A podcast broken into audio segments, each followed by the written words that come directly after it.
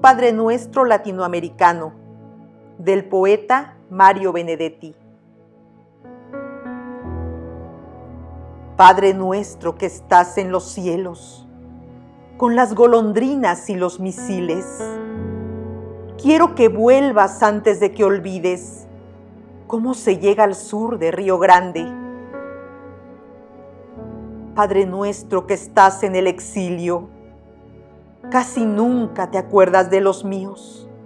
De todos modos, donde quiera que estés, santificado sea tu nombre no quienes santifican en tu nombre, cerrando un ojo para no ver las uñas sucias de la miseria. En agosto de 1960 ya no sirve pedirte, vénganos el tu reino, porque tu reino también está aquí abajo, metido en los rencores y en el miedo, en las vacilaciones y en la mugre en la desilusión y en la modorra, en este ansia de verte pese a todo. Cuando hablaste del rico, la aguja y el camello, y te votamos todos por unanimidad para la gloria, también alzó su mano el indio silencioso, que te respetaba, pero se resistía a pensar hágase tu voluntad. Sin embargo, una vez cada tanto, tu voluntad se mezcla con la mía, la domina, la enciende, la duplica. Más arduo es conocer cuál es mi voluntad cuando creo de veras lo que digo creer. Así en tu omnipresencia como en mi soledad, así en la tierra como en el cielo, Siempre estaré más seguro de la tierra que piso que del cielo intratable que me ignora. Pero quién sabe, yo no voy a decidir que tu poder se haga o se deshaga. Tu voluntad igual se está haciendo en el viento que en el ande de nieve, en el pájaro que fecunda su pájara, en los cancilleres que murmuran, Yesir, en cada mano que se convierte en puño.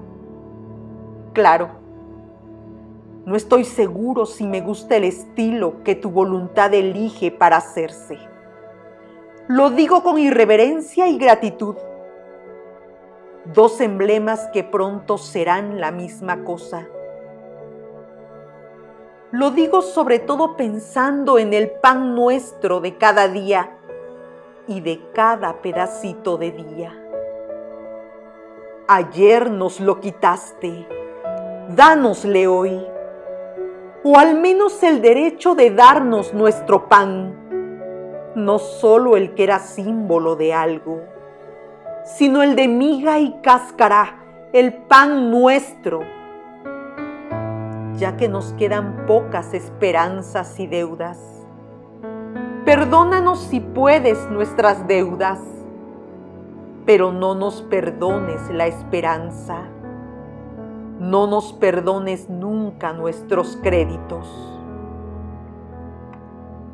A más tardar mañana saldremos a cobrar a los fallutos, tangibles y sonrientes forajidos, a los que tienen garras para el arpa y un panamericano temblor con que se enjuga la última escupida que cuelga de su rostro. Poco importa que nuestros acreedores perdonen, así como nosotros, una vez, por error, perdonamos a nuestros deudores. Todavía nos deben como un siglo de insomnio cigarrote como tres mil kilómetros de injurias, como veinte medallas a Somoza, como una sola Guatemala muerta. No nos dejes caer en la tentación de olvidar o vender este pasado o arrendar una sola hectárea de su olvido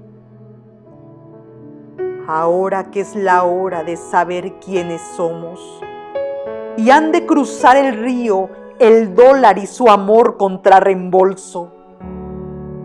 Arráncanos del alma el último mendigo y líbranos de todo mal de conciencia. Coming.